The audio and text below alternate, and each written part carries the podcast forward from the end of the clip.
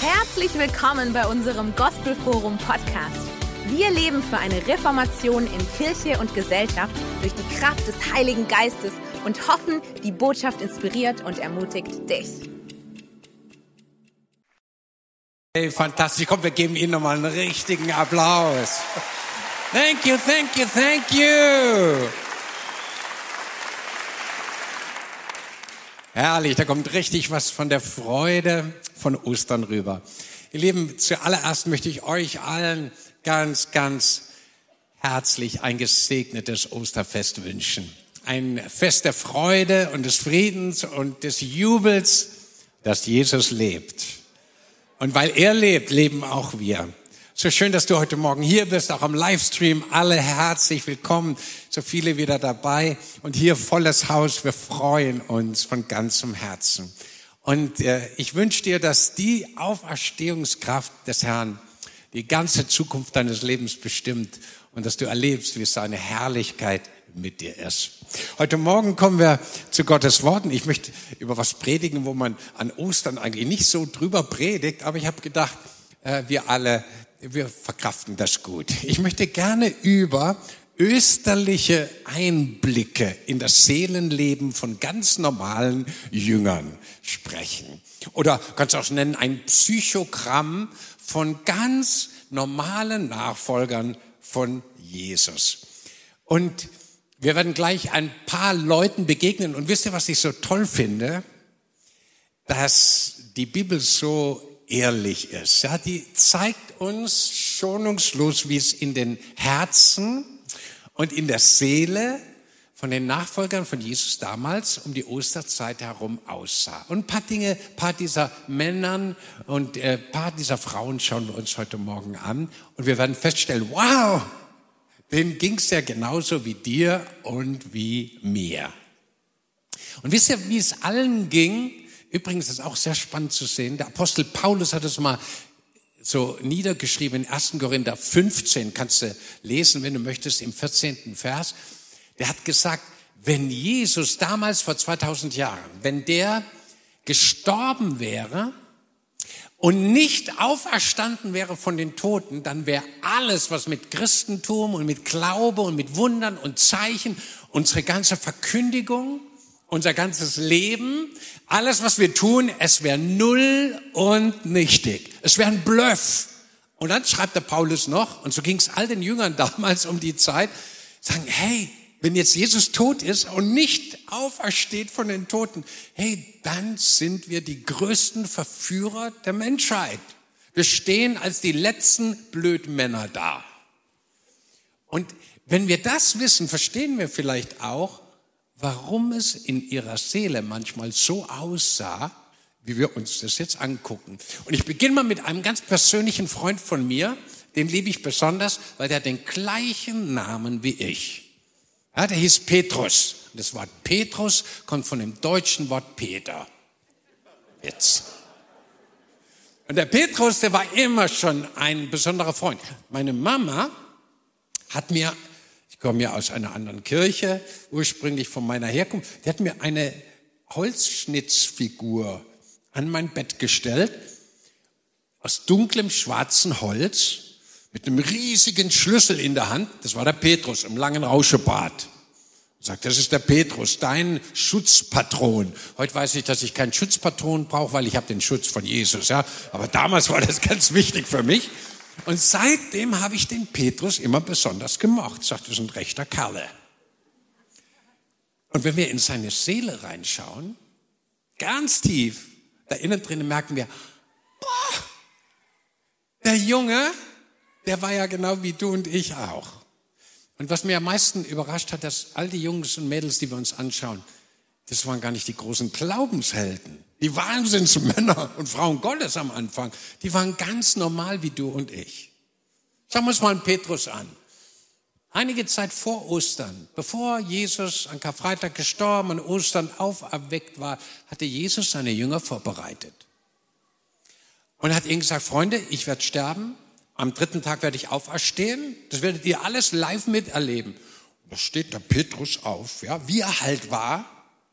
Und sagt, also Meister, jetzt sage ich dir mal was. So läuft das hier bei uns nicht. Jetzt hörst mal auf mich. Ich sag dir mal, was richtig gut für uns ist. Und mal ganz ehrlich, uns allen geht es manchmal auch so. In unserer Seele. Wir denken manchmal, wir wissen es besser als Jesus. Stimmt's? Jetzt sagt niemand Amen, ja, weil niemand zugeben möchte, aber so ist es. Herr, ich weiß, wer der richtige Partner für mich ist. Ich weiß, wie viel ich essen soll, ja, und du ranzen, da, der stöhnt und so weiter. Und deine Blutgefäße, ja, die verkalken langsam und der Herzinfarkt naht. Und der Herr sagt, stopp, leb ein gesundes Leben. Der sagt, Herr, ich weiß, wie es am besten für mich ist. So läuft's. So oft wissen wir, was besser ist. Und Jesus sagt, hey Petrus, so läuft das nicht. Du denkst nicht, was Gott will. Du denkst, du, du schöpfst deine Gedanken aus einer anderen Quelle. Und Achtung, Petrus war schon viele Jahre mit Jesus unterwegs, als er das sagt. Und auch wir können Jahre unterwegs sein und manchmal Dinge besser wissen wollen als Jesus selber. So sah es in seiner Seele aus. Und Jesus musste ihm widerstehen. Und dann kommt die Zeit von Ostern. Dann kommt das, was Jesus vorher gesagt hat. Wir stehen kurz vor Karfreitag. Garten Gethsemane. Jesus sagt, Petrus, komm, mit den anderen Freunden, komm, ihr müsst jetzt beten. Ey, es geht um Leben und Tod, es geht um alles. Wir brauchen jetzt Power vom Himmel. Wir brauchen himmlische Energie, um da durchzugehen. Und was tut Petrus und die anderen Jüngern? Er schläft. Seine Seele war, Gott sei Dank gibt's Dr. Lukas, ja, der Evangelist Lukas, der erklärt uns, warum die eingeschlafen sind, weil ihre Seele war zu Tod betrübt. Und so geht's dir manchmal auch, dass deine Seele so ermattet ist, so müde ist, genau wie dem Petrus. Gar nicht glaubensheldmäßig drauf, aber warte mal, wenn er dem auferstandenen Jesus begegnet. Das ändert alles. Wer es glaubt, sagt Amen. Und dann gehen wir mal kurz in den Garten Gethsemane nach diesem Gebet und sehen, da kommen die hohen Priester mit den Jungs, mit den Knüppeln, um Jesus festzunehmen. Und Petrus ist dabei. Wir schauen mal ganz tief in seine Seele rein. Und wieder ist er der totale Typ, der genau weiß, was zu tun ist.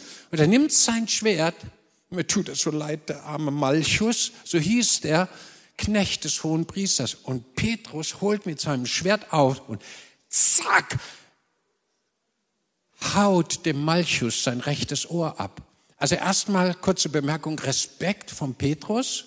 Für den Petrus, dass er nur das Ohr abgehauen hat, zehn Zentimeter weiter drüben und er hätte dem Malchus das Hirn gespalten. Und mich hat immer das Ohr vom Malchus beschäftigt, schon immer. Immer. Dieses Ohr vom Malchus. Wisst ihr, was passiert? Es fiel also ab, Bluten natürlich, und fiel in den Staub dieses Garten Gethsemanis.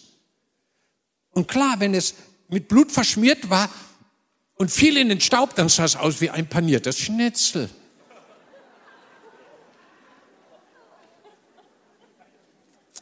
Und manchmal geht's uns genauso. Hey, wir nehmen das Schwert, wir hauen um uns rum, wenn unsere Seele es nicht gut geht. Und wir schlagen drauf rein, obwohl das überhaupt nichts bringt. Das arme Ohr von Malchus hätte ihm das Hirn gespalten. Es hätte nichts geändert. Jesus wäre ans Kreuz gegangen. Hast du das gewusst?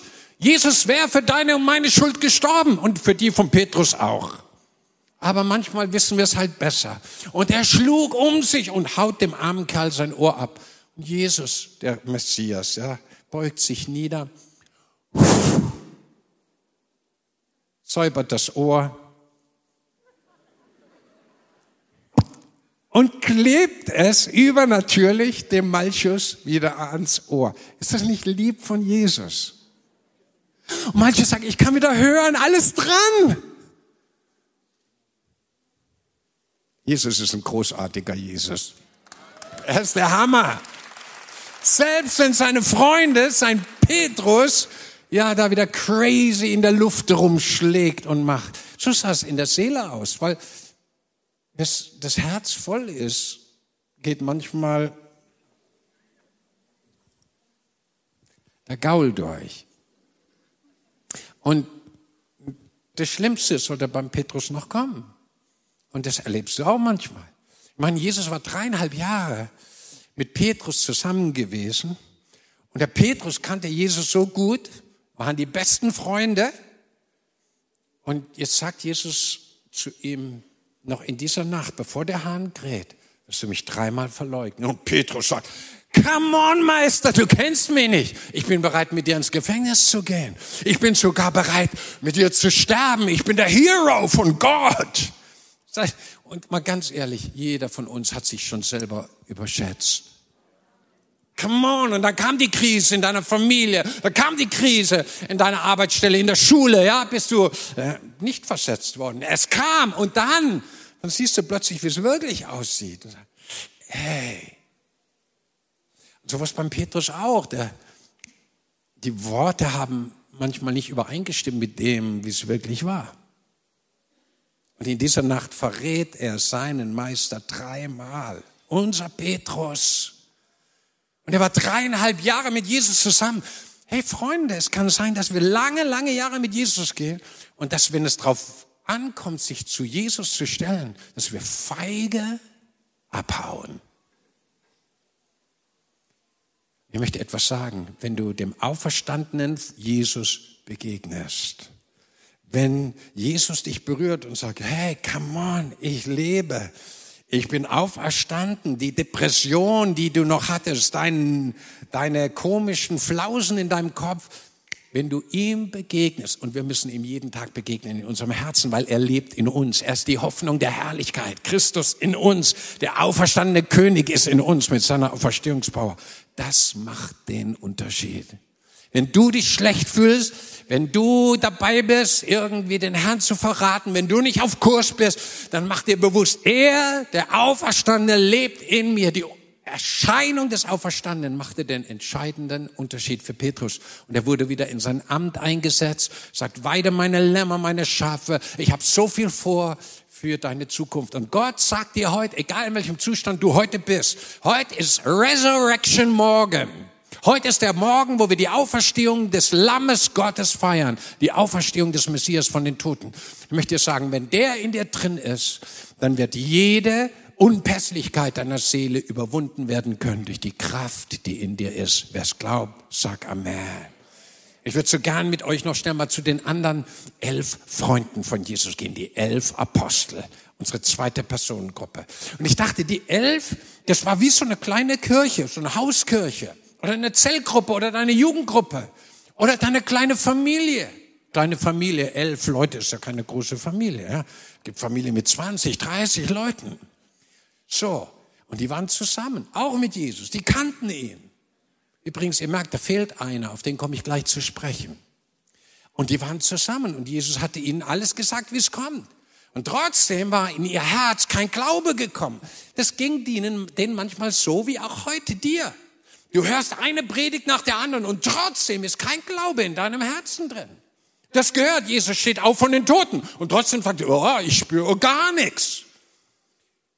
Es ist, unsere Seele ist manchmal so anders als das, was Gott für uns hat. Das ist so. Jetzt schauen wir uns mal die elf Freunde an, was mit denen los war. Da steht doch tatsächlich in der Bibel, und alle verließen ihn in jener Nacht. Das heißt, alle Apostel. Dir mal vorstellen, das waren keine Hempfli-Bempfli Christen oder irgendwas. Das waren die Apostel des Lammes. Die Gesalbten, die Wunder gesehen haben, die mit Jesus bei jedem großen Event dabei waren und bei jeder Totenauferweckung. Hey, die Heroes of God. Und alle sind sie abgehauen. Warum? weil sie äußerlich zum Ausdruck gebracht haben, was in ihrer Seele los war. Das wäre ihr Seelenzustand. Sie waren auf der Flucht. Und ich weiß, heute sind eine ganz schöne Menge Leute hier und am Livestream, die sind in manchen Bereichen auf der Flucht. Die haben gehört, oh, vielleicht zündet der Putin eine Atombombe. Wir fliehen in die Antarktis. Da kommt er ganz sicher nicht hin. Wir nehmen unser Wohnmobil, packen alles ein und ab durch die Wüste.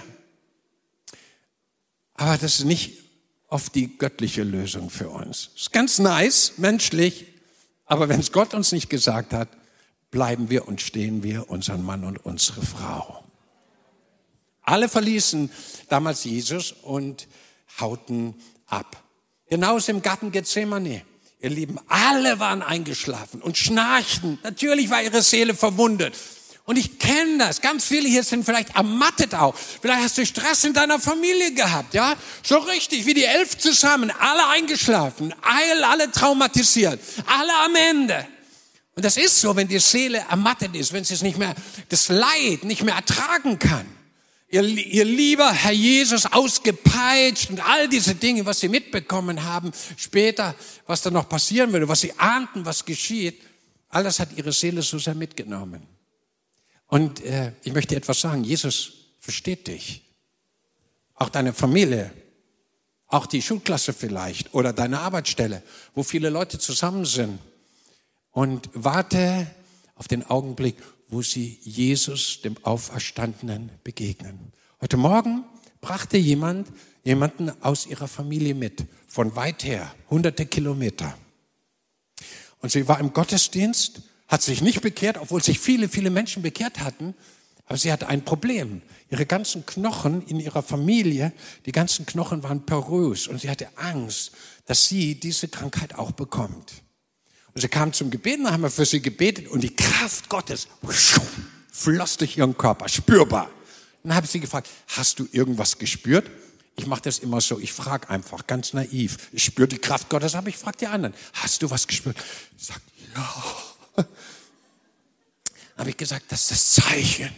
Sie sagt, übersetzt, ja, was für ein Zeichen? Sagt, ein Zeichen, dass Gott dich so sehr lieb hat und dass du jetzt dein Leben Gott geben und weinen solltest. Und sie hat Jesus noch gar nicht gekannt. Und hat sie stehenden Fußes dort ihr Leben Jesus gegeben, hat das Übergabergebet gesprochen und sie ging weg, strahlend wie eine Atombombe nach dem Abwurf. Schlechter Witz, schlechter Witz. Sie ging strahlend von dannen. Jesus ist so gut. Und versteht ihr, Jesus will deine Familie mit seiner Auferstehungskraft berühren. Er will alle erwischen. Alle elf, zwölf, zwanzig, dreißig, die dazukommen. Du und dein ganzes Haus sollen gerettet werden. Und es hat zu tun, dass der Auferstandene kommt. Und alle Apostel waren transformiert. Als er durch die Wand durchkam am Ostersonntagabend, ja, alle waren perplex. Boah, der Messias. Und einer, einer hat gefehlt. Auf den komme ich später zu sprechen. Jetzt gehe ich zu einem anderen Freund von Jesus. Und dessen Seele, die war ganz besonders drauf. Der Mann hieß Judas, Judas Iskariot. Und das Interessante ist, auch Leute, die jetzt mit dem christlichen Glauben überhaupt nichts am Hut haben, aber die kennen alle den Judas. Man spricht zum Beispiel vom Judaslohn heute. Judas Iskariot. Und das war einer von den zwölf Aposteln.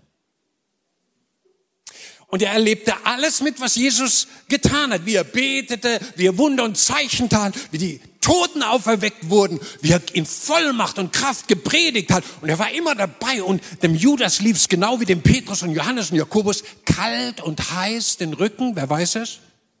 Runter, ganz genau. Und er bekam Gänsehaut.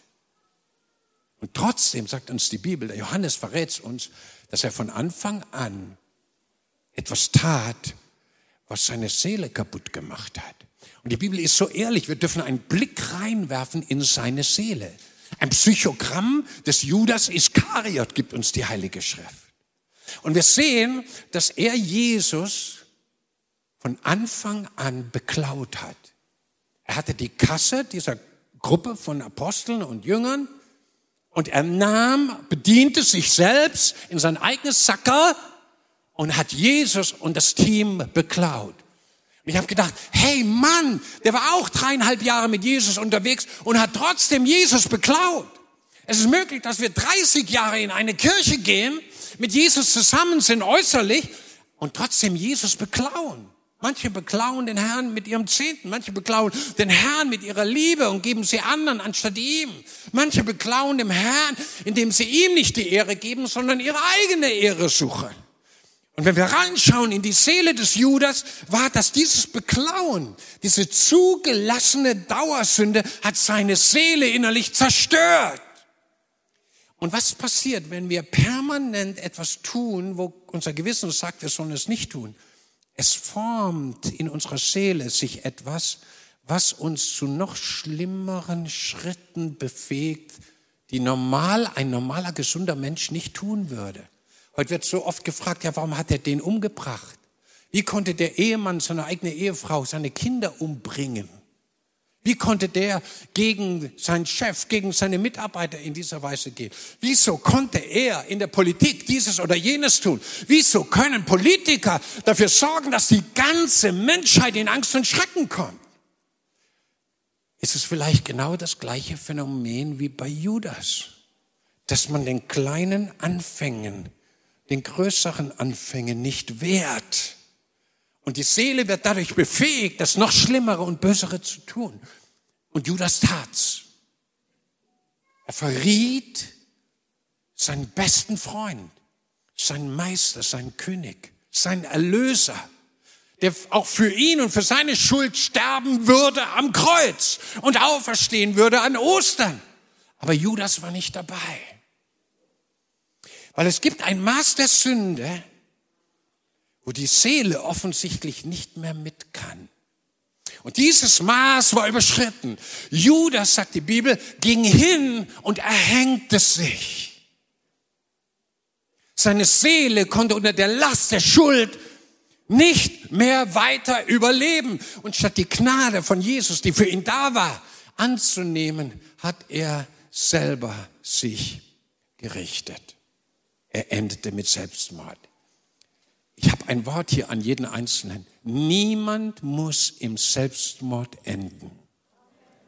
Können wir da alle mal ein lautes Amen zueinander sagen? Niemand muss an dem Übermaß seiner Schuld und unvergebenen Fehler zugrunde gehen.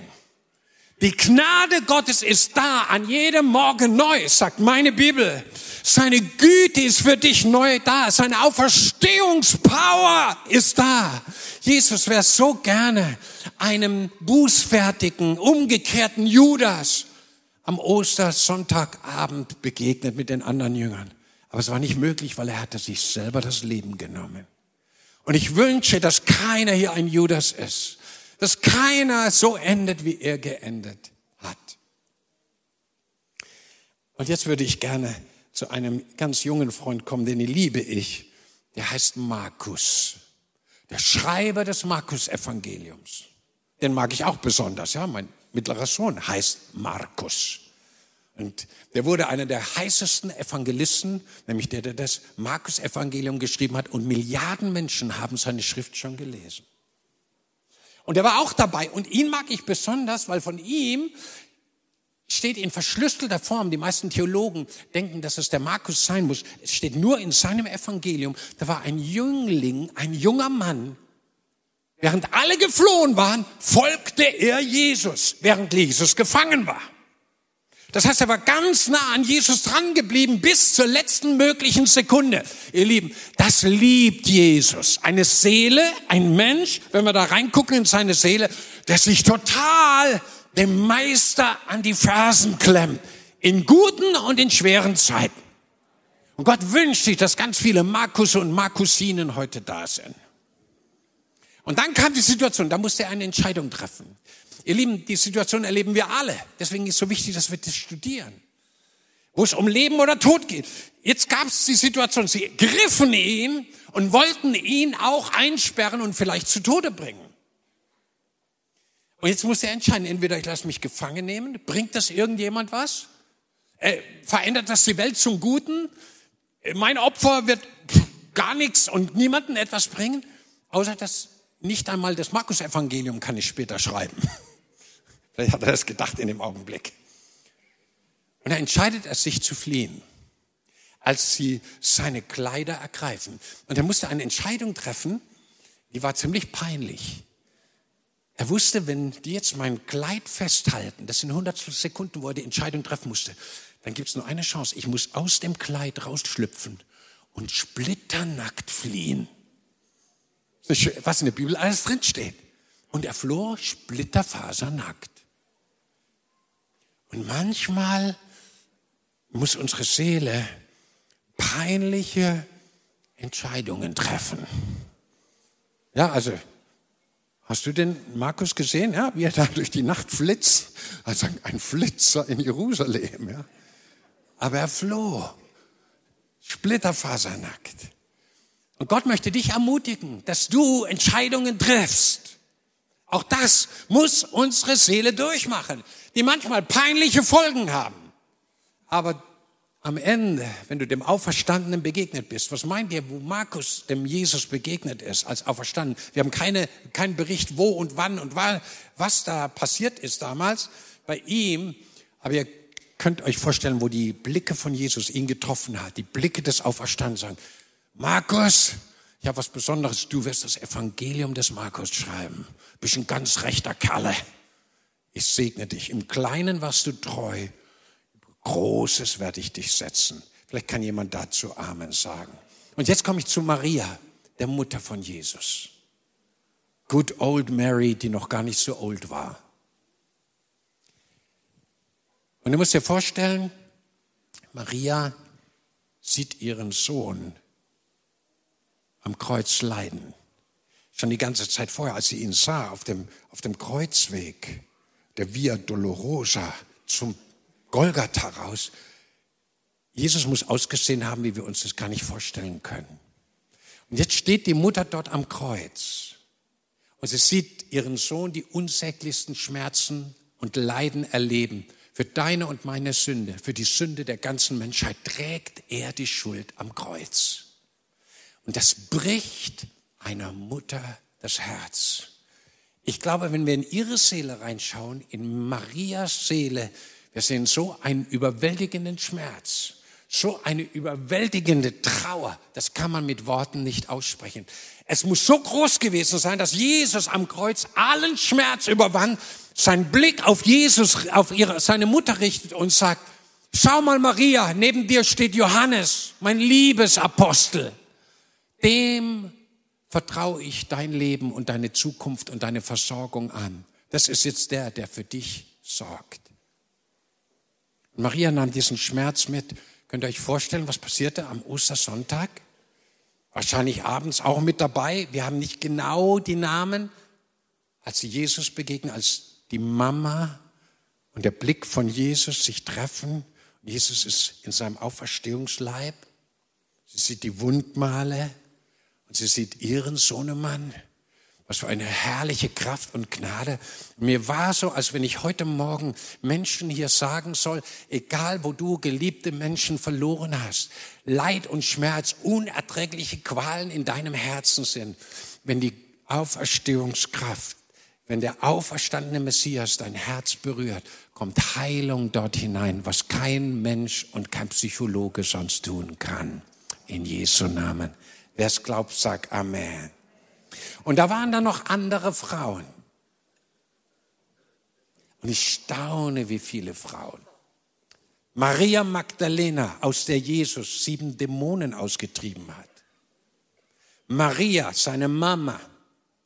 Maria, die Frau des Kleopas. Kleopas war einer der zwei Emmaus-Jünger. Und seine Frau die Frau des Kleopas war die Schwester von Maria, der Mama von Jesus. Mit anderen Worten, diese Maria war die Tante von Jesus. Also da war auch Verwandtschaft da. Und ich dachte mir, hey, die Frauen, die da stehen am Kreuz und ihr Seelenzustand repräsentiert unsere Verwandtschaft. Manchmal nicht so einfach, manchmal sehr fürsorglich, manchmal ganz lieb und nett und manchmal, naja, ebenso halt. Wie es jeder kennt. Und sie stehen dort am Kreuz. So interessant, dass der Schmerz, dass die Wunden der Seele dich manchmal zu etwas treiben, was so gut ist. Diese Frauen, von denen lesen wir, die waren ergriffen von diesem Schmerz, ihre Seele war zerstört, aber sie sagten sich etwas in ihrer Seele und das war sehr heilsames, sehr wichtiges für dich und für mich heute. Sie sagten, was können wir trotzdem tun? Was können wir im Angesicht von Schmerz und Leid, von unfassbaren Dingen, die in der Seele vor sich gehen, was können wir trotzdem tun? Das ist wie Balsam. Und mir ist so, als wenn Gott heute ganz vielen sagt, hey, was können wir trotzdem tun? Und sie entschlossen sich, die Salböle zu holen und alles vorzubereiten für den Ostersonntagmorgen, wo sie den Leichnam salben wollten. Sie hatten nicht den Glauben für die Auferstehung. Ich staune, ja, keiner von denen hatte richtig Glaube für die Auferstehung, obwohl Jesus es ihnen permanent allen gesagt hat. Sie glaubten einfach nicht. So wie ganz viele heute in dieser Zeit. Auch viele Kirchen glauben überhaupt nicht. Aber wenn der Auferstandene ihnen persönlich begegnet, ihr Lieben, das macht den Unterschied. Und hier haben wir Frauen, die gesagt haben, wir machen trotzdem was. Wir machen trotzdem was. Und mir ist so, als, da, als wenn da ein Geheimnis drin ist. Weil die Frauen, die gesagt haben, wir machen trotzdem was, im Angesicht von Leid und Schmerz, sind die Ersten, denen der Auferstandene an Ostersonntagmorgen begegnet. Kann irgendjemand Amen sagen? Die, die sagen, wir machen trotzdem was, wir machen uns auf dem Weg, wir salben wenigstens den, den Körper, wir, wir bleiben nicht in der Lethargie zurück, wir müssen jetzt was tun. Das sind die Ersten, denen Jesus begegnet. Und ihr Lieben, Gott ruft uns raus in dieser Zeit aus der Passivität. Gott hat irgendwas in dieser Zeit, auch in deinem Schmerz, für dich zu tun. Das ist ein prophetisches Wort für ganz viele, auch am Livestream. Und indem du dich aufmachst, wird dir der Auferstandene mit seiner Power und Energie und Herrlichkeit begegnen. Vielleicht denkst du zuerst, es ist nur der äh, Gärtner, ja? Wie bei Maria Magdalena. Aber ihr Lieben, es gibt mehr als den Gärtner. Es gibt den auferstandenen Jesus, der sich dir persönlich offenbart. Können wir Jesus mal an dieser Stelle einen mächtigen, gewaltigen Auferstehungsapplaus geben?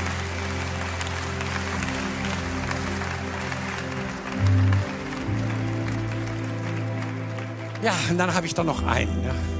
Den kennt ihr auch alle gut. Und der Mann hieß Thomas. Er ist eingegangen in die Geschichte als der ungläubige Thomas. Was war in seiner Seele los? Ich dachte mir Folgendes. Am Ostersonntagabend, als wir alle zusammen waren, alle Apostel, Jünger, Frauen, hinter verschlossenen Türen, da fehlte einer. Und er hieß Thomas. Und ich dachte mir, warum fehlte Thomas? Warum war der nicht in der Stunde, wo es am allerwichtigsten war, in seiner Church? Ich glaube, dass Gott gerade zu jemand am Livestream spricht. In der Zeit, wo es am allerwichtigsten ist, jetzt, in dieser Endzeit, in der wir leben. Freunde, das sagt Gott, verlasse die Versammlung nicht. Geh nicht aus dem Haus Gottes raus. Verlass die Gemeinschaft der Heiligen nicht. Tu es nicht. Weil dort in der Gemeinschaft der Heiligen erlebt man Christus, den Auferstandenen. Oh, ich finde das so toll, wie Jesus durch die Betonmauern da durchgeht. Sagt, ich bin alle hier. Hallo Jungs, Mädels, ich bin da. Schaut, ich lebe und ihr werdet auch leben. Und er hauchte sie an und sie empfingen Heiligen Geist, Auferstehungspower. Vergebung ihrer Schuld und Sünde. Sie wurden wiedergeboren zu einer lebendigen Hoffnung an diesem Tag aufgrund der Auferstehung Jesu Christi. Vorher gab es keine Wiedergeborenen in dem Sinn. Es musste der Auferstandene sie berühren mit seiner Auferstehungsgabe.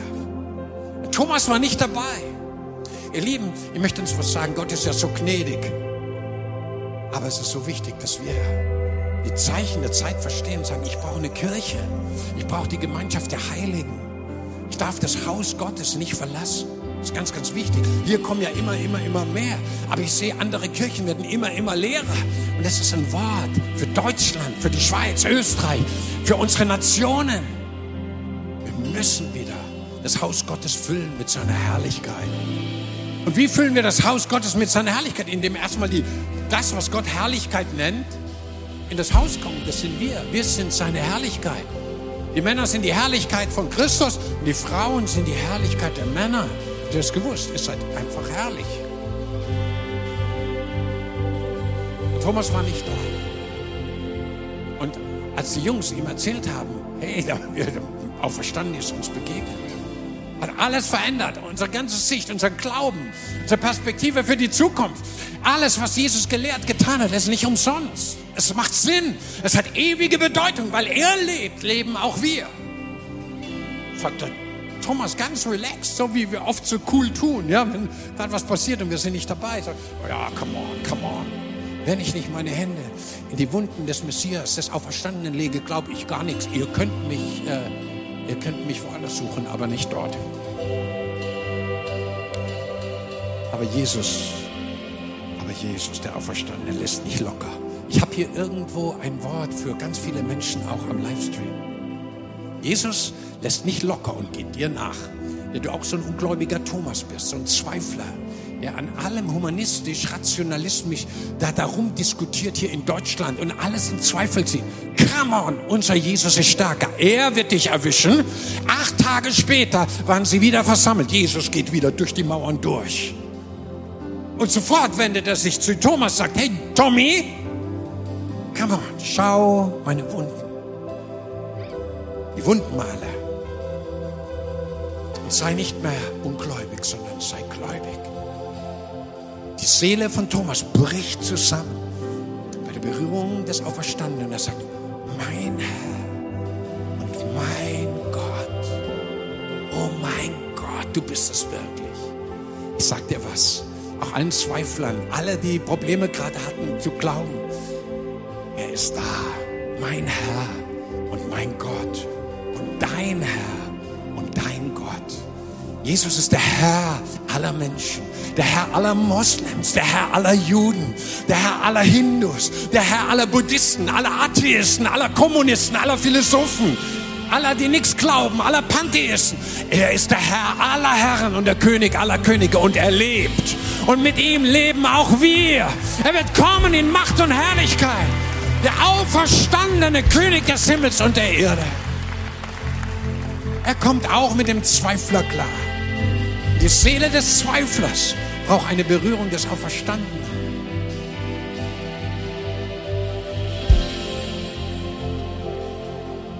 Und da waren noch zwei. Genau wie du und ich auf dem Weg nach Emmaus. Einer hieß Kleopas. Eine Frau, Tante von Jesus. Und Jesus begegnet ihnen als der Auferstandene. Auferstandene und sie haben ihn noch nicht erkannt. Ihr Lieben, so geht es im Moment Millionen von Menschen in Deutschland.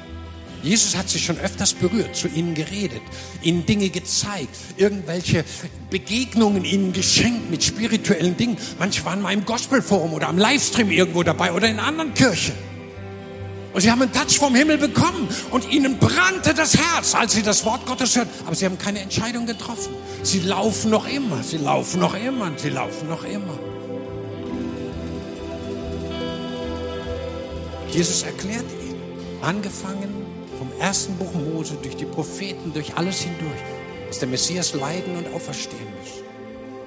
Und erst als Jesus in ihrem Zuhause das Brot brach, werden ihnen die Augen aufgetan. Sie erkennen, Jesus lebt. Es ist Jesus, der mit ihnen unterwegs war. Und heute Morgen prophezei ich über Millionen Menschen in Deutschland, Schweiz, Österreich. Ich rede jetzt über Millionen von Menschen.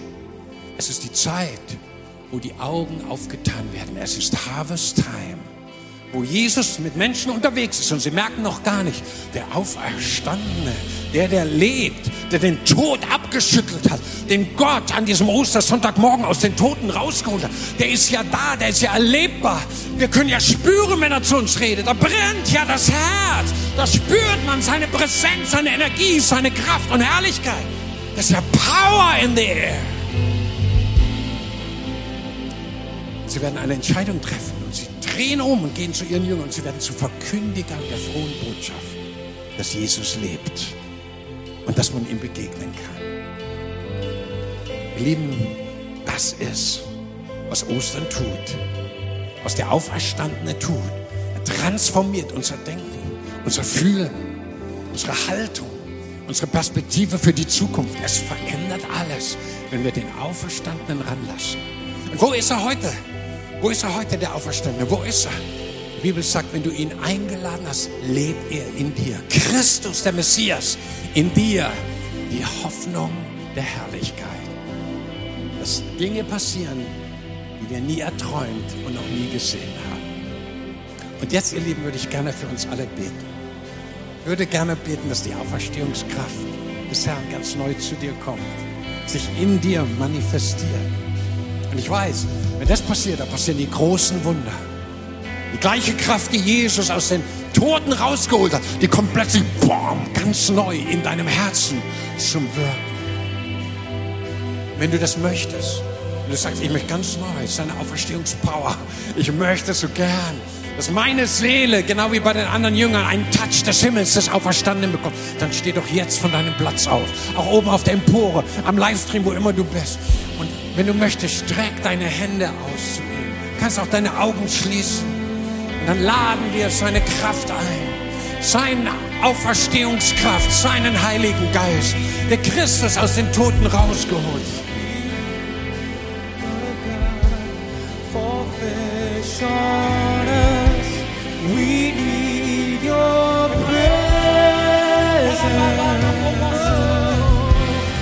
walking.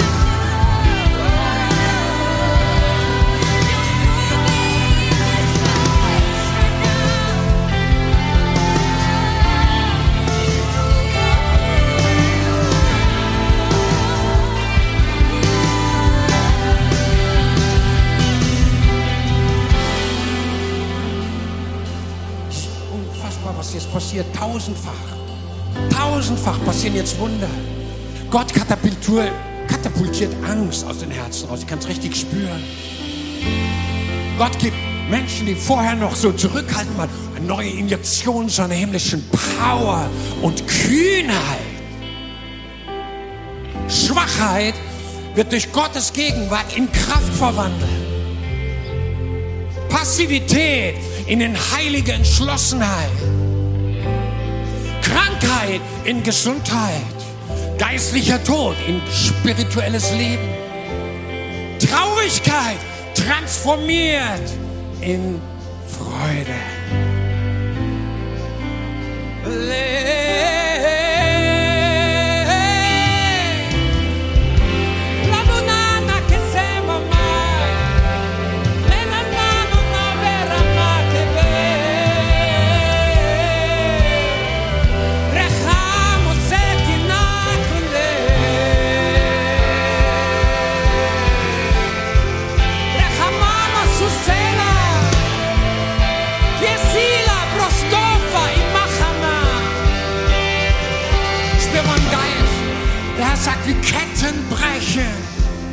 wie herrliches Freudenöl freigesetzt wird über seinem Volk, über seine Kirche, über seinen Männern und Frauen, ihr Lieben. Dies ist der Tag des Heils. Dies ist der Tag seiner Auferstehungskraft. Dies ist der Tag des Sieges und der Herrlichkeit. Vielleicht können wir unserem Herrn, vielleicht können wir ihm, unserem Meister, so wie es sein Volk seit jeher getan hat, schon bei den Mauern von Jericho, als sie drumherum zogen und dann gab Gott das Zeichen und dann haben sie einen mächtigen Siegesruf gegeben, den Jubelruf gegeben, den Jubelruf, dass der Tod besiegt ist, die Sünde besiegt ist, der Teufel besiegt ist, die Macht des Bösen besiegt ist am Kreuz von Golgatha und am Tage der Auferstehung. Vielleicht können wir ihm diesen Jubelruf zusammen geben heute Morgen und sagen, Herr, wir wollen aus ganzem Glauben diesem Jubelruf bekennen, dass du lebst und mit dir leben auch wir. Du bist der Triumphator von Golgatha. Du bist der auferstandene König des Himmels und der Erde. Und du kommst wieder in Macht und Herrlichkeit. Drei, zwei, eins. Und jetzt lasst uns Jesus einen mächtigen Siegesruf geben.